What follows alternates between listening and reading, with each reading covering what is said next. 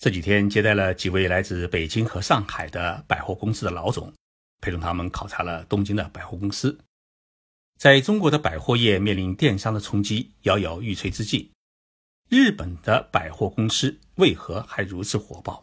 这是大家最为关心的问题。同时，在考察当中，大家也发现了中国百货业自身存在的各种问题。今天，我就跟大家来谈一谈日本百货业在。互联网时代为何不死的原因，希望能够给中国的零售业的经营者和对百货业正在失去信心的人们提供一份最有力的参考。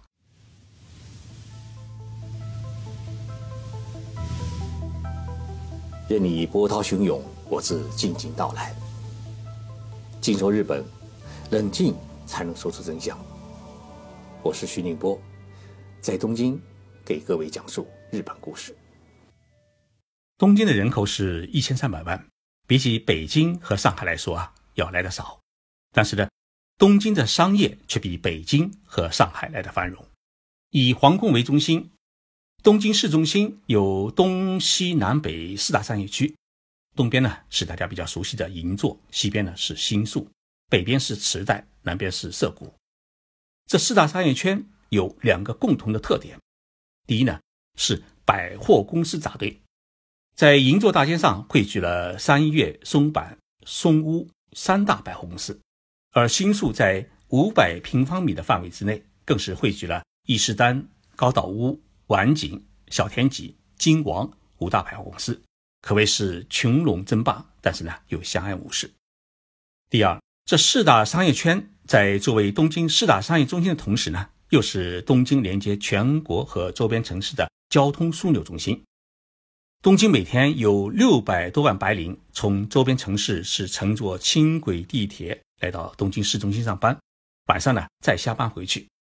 大多数人每天都要从这四大商业区里面走过停留，因此呢客流量是十分的巨大。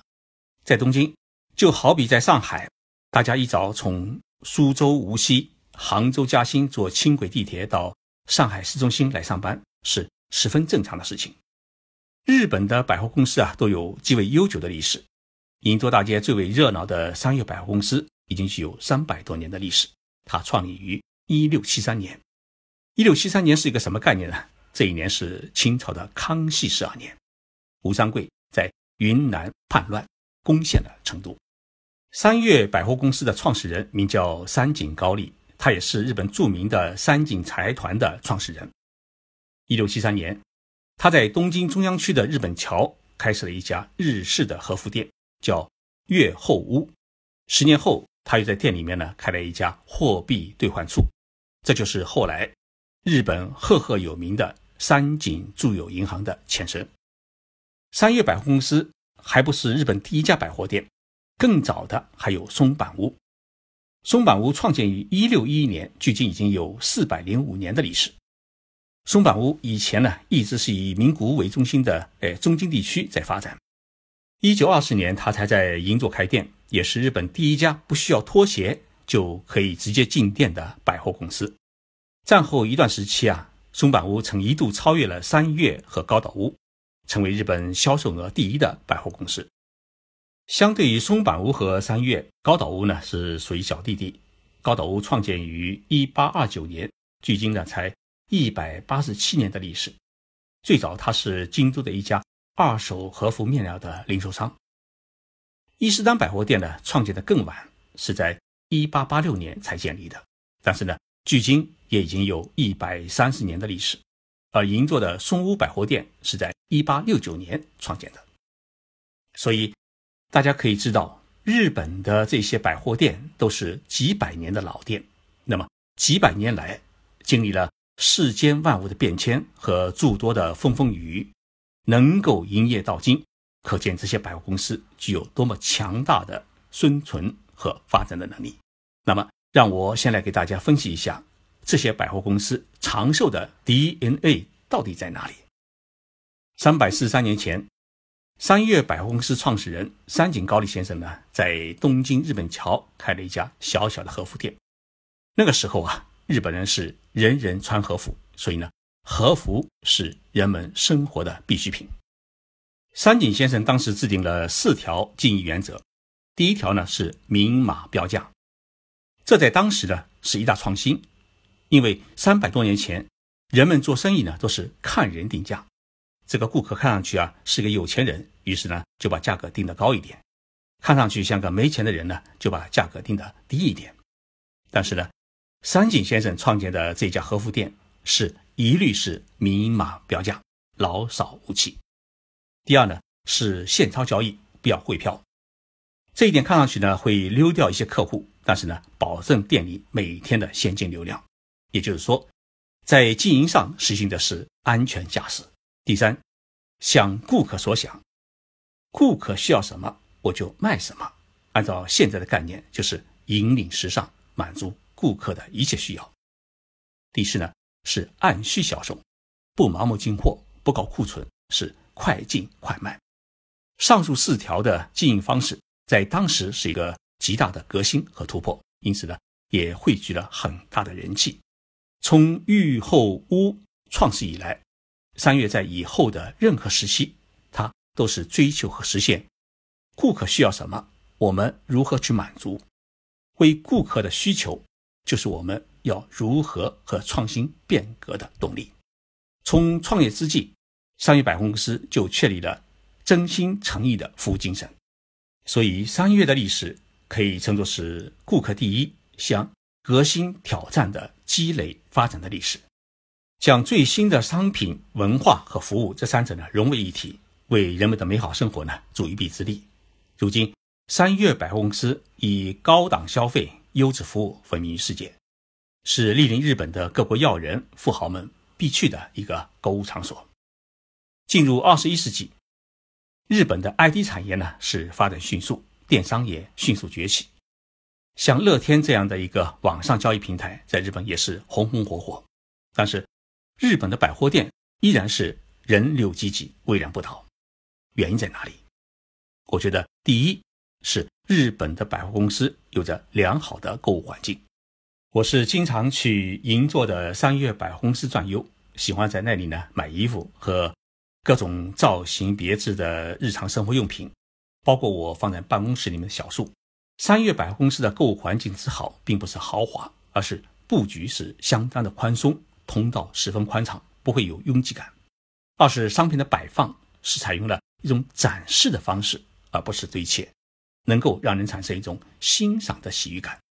第三，各个楼层呢都有供顾客或者陪顾先生、老人和孩子们休息的沙发，还有咖啡店、饮品店。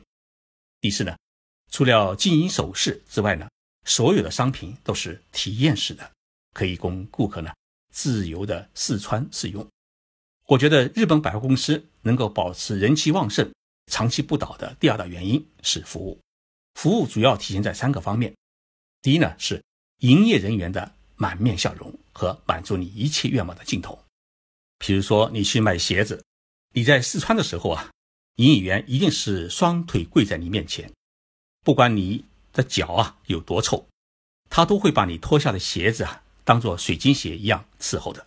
第二是精美包装，不管你是买的什么商品，只要你提出要包装，那么百货店一定会拿出最好的包装纸。免费给你包装的漂漂亮亮，让你呢拿出去是十分的体面。第三呢是送货服务，你在百货公司买东西感觉到拎着不方便，你可以叫百货公司呢在指定的时间里面送货到家。同时呢，你要把东西送给外地的亲朋好友，你只要填写一张单子，保证在两天之内送到日本全国任何一个角落。第四，计时过了关门的时间。只要你还在店里面购物，不仅没有人赶你走，整个百货公司大楼的灯始终会为你开着，在大楼的门口一定会有店员等候着为你送行，你觉得自己像个皇帝。日本百货公司巍然不倒的第三大原因是独立经营。在我们中国，许多的百货店，尤其是一些新开的百货大楼，开发商和百货店的经营者是分开的，也就是说。开发商是收场租费，而进场的店家呢是五花八门，无论是店铺的装潢还是布局，都是各自为战。因此，能够赚钱的地方都被租了出去，整个大楼的布局缺乏统一性和协调性，给人一个乱哄哄的感觉。日本大部分的百货公司都是自己造大楼、自己管理物业，因此整个百货公司除了极少部分出租给一些品牌店之外，大多数呢是自己经营。因为百货店的整个布局完全掌控在自己的手里面，即使品牌店要进入，也必须服从百货公司整体的设计和布局的理念和要求。所以呢，百货公司招商它不是做房东的心态，而是始终保持了共同经营的立场。日本百货公司独自经营的另一个体现是，好东西要从原料开始自己选购。比如日本的一些大百货公司，它的羽绒被的羽毛都是直接派人到欧洲专门的养鸭子的基地去监管采购，然后呢指定工厂进行加工生产，严格把控商品的质量和品质。当然更不会出现百货公司卖假货的问题。如果你在百货公司里面买到了次品或者假冒产品，不但会得到大额的补偿，百货公司总经理都会亲自上门道歉。所以呢，在日本的百货店里面买东西，放心和安心也是一大人们喜欢的一个原因。日本百货店独自经营的还有一个表现是有一个强大的对外商业部，简称外商部。这个外商部的主要服务对象呢是有钱人。外商部把世界各个生活领域里面最顶端的商品啊，印成一本精美的画册，定期寄给 VIP 会员，然后呢，上门去进行推销服务。这些商品呢，大多数是百货公司经过了精心挑选的高档商品，而且呢，往往都是限量版，因此很受到有钱阶层人士的欢迎。每一笔呢，都是一个高额的生意。同时，VIP 会员也可以将自己希望购买的商品委托百货公司去采购，不管是哪一个国家的，还是日本国宝级师傅制作的商品，百货公司都会尽力买到，并亲自送到客户手中。我觉得日本百货公司巍然不倒的第四大原因，是百货店之间是互赢合作，创造共荣生态商业圈。无论是在银座还是在新宿，百货公司呢是一家挨着一家。相互竞争的态势是必定存在的，但是呢，这些百货公司往往会组建协议会议，参加当地的商店街协会，就各种商业业态的布局、道路的互通、商品价格的平衡等问题呢进行协商，抱着相互繁荣的原则进行抱团式的合作经营，避免呢同业之间的一种恶性的竞争。面对电商的冲击。日本各大百货公司以温馨的服务和无微不至的购物体验，牢牢地抓住了顾客的心，让顾客在百货公司里面购物啊，感受到舒心安心。在我们中国，大家在淘宝也好，京东也好，使用电商购物，大多呢是十分在意商品的价格优势，因为一般电商的价格要比线下来的便宜。而在日本呢，很早就对电商实施了征税政策，也就是说。网店的价格和实体店价格呢，基本上都是一样，所不同的是，一个是动动脚，一个是动动手指。而目前中国对于电商是否征税，仍旧处于一个探讨的过程。因此呢，在中国网上开店门槛低，从而使得网上的价格优势呢，打倒了实体店，让传统的百货公司呢是纷纷倒闭关门。当然，并不是说日本传统的。百货业没有受到电商的冲击。日本百货店协会公布的最新数据显示，今年十一月，日本全国百货店的营业额比去年同月减少了百分之二点四，主要是服装类商品的减幅呢比较大，而化妆品的销售出现了较大的增幅。从统计结果来看，十一月份的外国人购物金额呢增加了百分之十二点二，这里面呢我们中国游客的贡献应该是比较大的。近年来，日本的很多百货公司推出了电子商务平台和实体店同步销售的服务。消费者从电子商务平台上购买的商品可以直接送货到家，实体店内断货的商品也可以通过电子商务平台来进行选购。可见，日本百货公司面对新形势下的顾客消费需求，不是拒绝新的购物模式，而是积极的与时俱进，打造网购平台和开展电子商务业务。以保持销售额的增长态势。考察了几天，中国的这几家百货公司的老总们是深有感触。他们说啊，商品的采购能力，我们中国没有比日本的百货公司差。中日两国百货业的最大差距，一是服务意识，二是价格竞争。因此，他们也觉得中国政府应该立即实施对于电商的征税，辅助传统的百货业实施自我革新和延续发展。各位听众朋友，今天是平安夜，过圣诞呢，也就意味着要过年。在这里呀，我祝福大家圣诞节快乐，新年是平平安安，全家幸福。也祝福喜马拉雅电台和《静说日本》节目在大家的支持下是越办越红火。今天啊，别忘了啃一只苹果，啃一口就是岁岁平安。